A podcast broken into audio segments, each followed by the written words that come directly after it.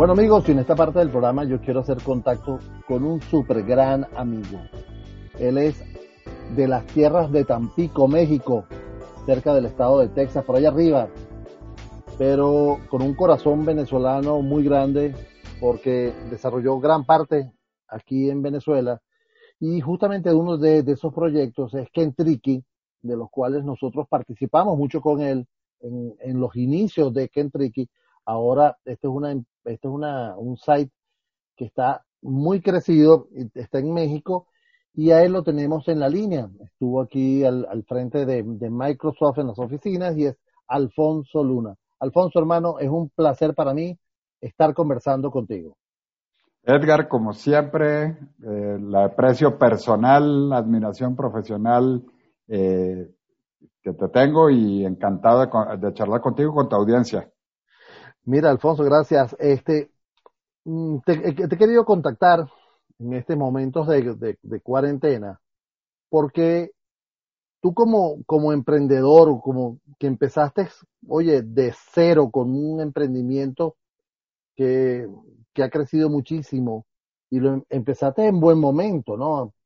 Pero yo quiero conocer tu visión de, de si la cuarentena, estos tiempos de crisis, son tiempos oportunos para hacer emprendimiento? ¿O vamos a esperar que la cosa mejore? No, definitivamente, mira, esto se lo aprendí a Bill Gates eh, en, muchas ocasiones. Bill Gates decía una cosa bien interesante. Eh, cuando estaba en Microsoft, obviamente él sigue diciendo cosas muy interesantes ahora desde la perspectiva de la pandemia, pero él decía, Microsoft debe estar preparada para poder subsistir sin vender durante un año. ¿Ok? Por las razones que sean. Y, y, a mí eso siempre me resonó muchísimo. Y él decía, en los tiempos de crisis es cuando hay que redoblar los esfuerzos de innovación, las inversiones, etcétera, etcétera. De hecho, tú sabes que grandes fortunas se han construido eh, aprovechando los tiempos de crisis para comprar bienes raíces baratos, para entrar en la bolsa de valores cuando está eh, a la baja eh, etcétera, etcétera. Y claro que hay definitivamente oportunidades, grandes oportunidades para hacer negocios en estos tiempos de la, de la, de la pandemia.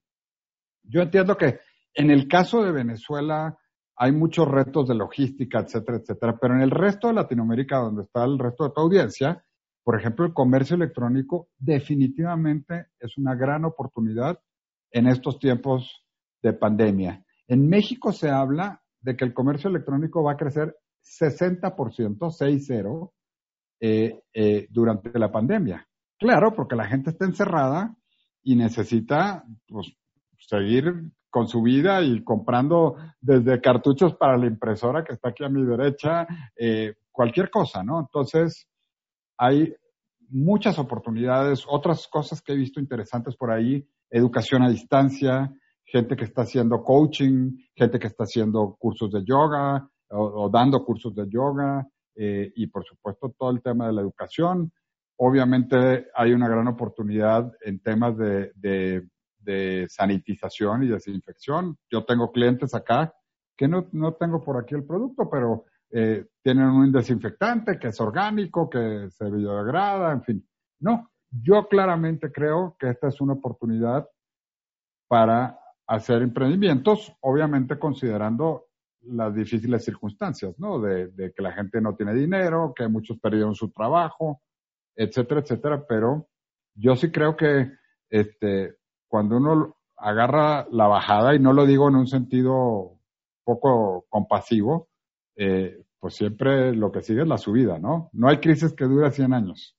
Exactamente. Pero fíjate, mucha gente dice, wow, pero es que ahorita todo el mundo está deprimido, yo me voy a meter a hacer algo, tengo que empezar por levantarle el ánimo a la gente. Entonces, ya como comienzan con el pie izquierdo, ¿no? Ya, ya, ya comienzan mal. Cuando tú comenzaste, ¿qué pensaste cuando empezaste?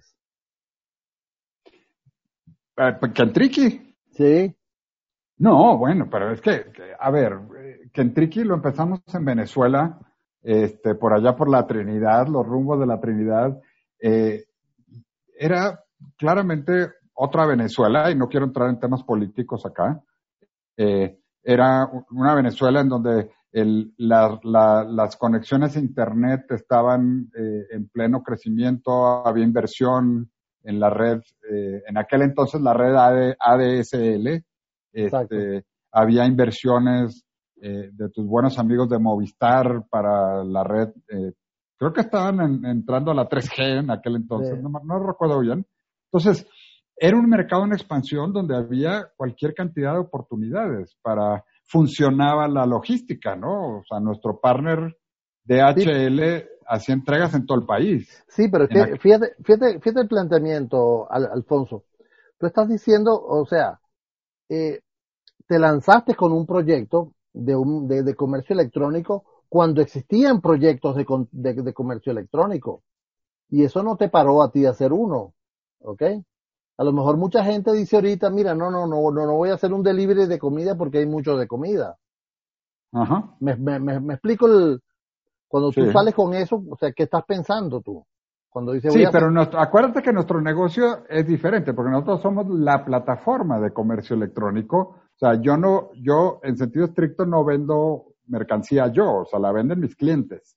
Yo lo que les doy a ellos es una plataforma para que, este, para que, que puedan tener una operación de comercio electrónico. Y básicamente yo les doy la tecnología y también les damos consultoría para que sepan cómo hacer comercio electrónico. Entonces yo tengo clientes, eh, tengo clientes, por ejemplo, un cliente muy grande eh, vende contenido para eh, instructores de gimnasios, ¿ok?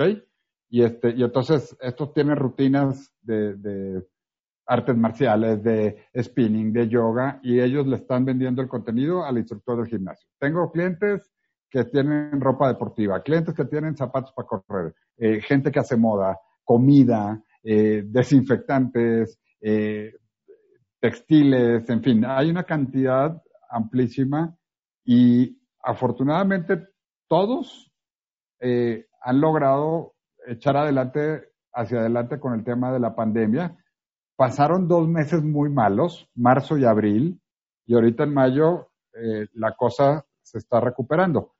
Y conecto con esto, con tu comentario de que la gente está deprimida.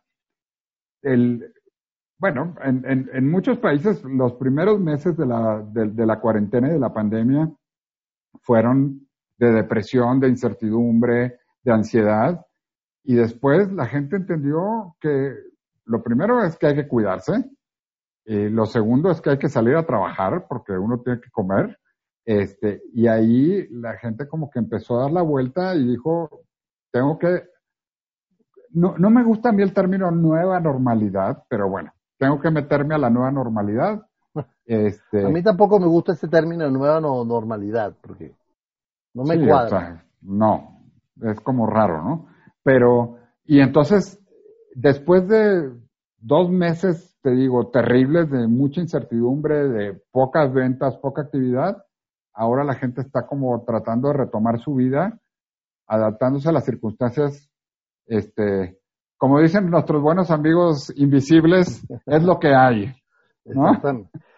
Amigo, estamos conversando con Alfonso Luna, él es el director general de Kentriki, una plataforma para, para venta específicamente, es intermediario entre los que ofertan los productos y los que compran.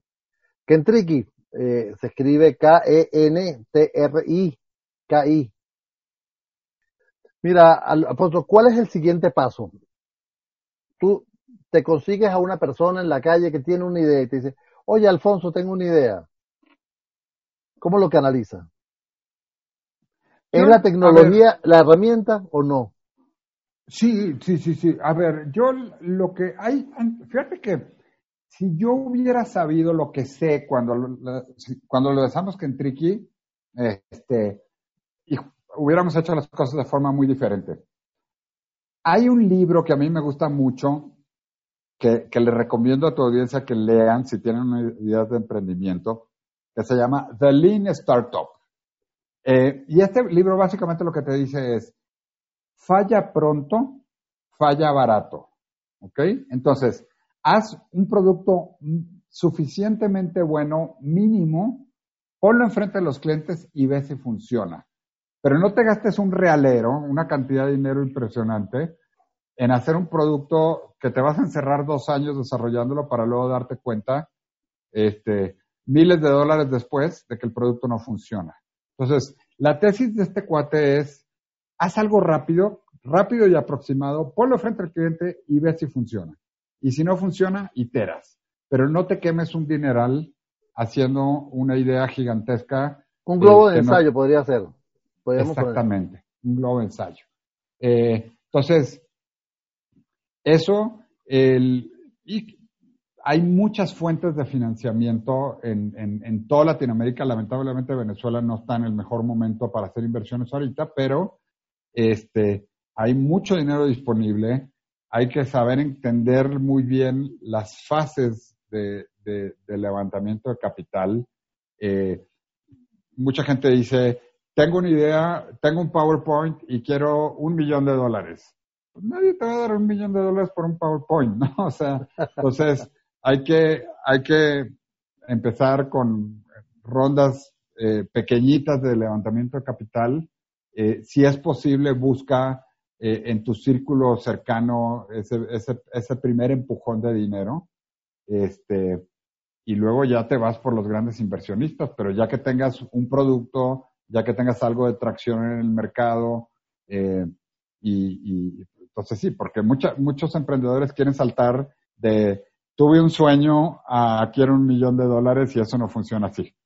Sí, bueno, hay otros que están en un garaje, así como empezaron otros en un garaje, quiere tener un garaje porque va a salir de ahí, ¿no? Claro, pero por ejemplo, hablando del garaje, eh, eh, Steve Jobs, cuando este empezó a levantar dinero fuerte, eh, de, de, este cuate, ¿cómo se llamaba? Marcula, o Marcula, este, él ya tenía un producto, ya tenía la máquina. O sea, lo que el cuate fue a ver al garaje, al garaje fue un prototipo. Y eso es a lo que me refiero. Exacto, tenía ese globo de ensayo para mostrar. Claro. Qué bueno. Alfonso, yo de verdad quiero darte las gracias, hermano. Primero por tu amistad. Eh, yo creo que estos años en, en ciberespacio me han permitido cultivar amistades como la tuya, la cual aprecio muchísimo y siempre valoro. Y te deseo mucho éxito. ¿Algunas redes para que te sigan, para que entren en Kentriki?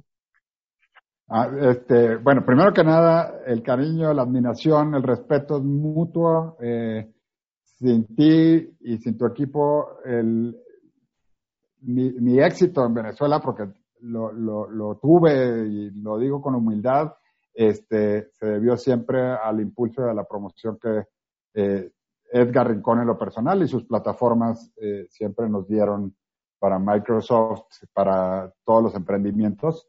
Eh, Alfonso LG en Twitter es la, y Alfonso Moon en Instagram. Encantado de compartir con todos ustedes.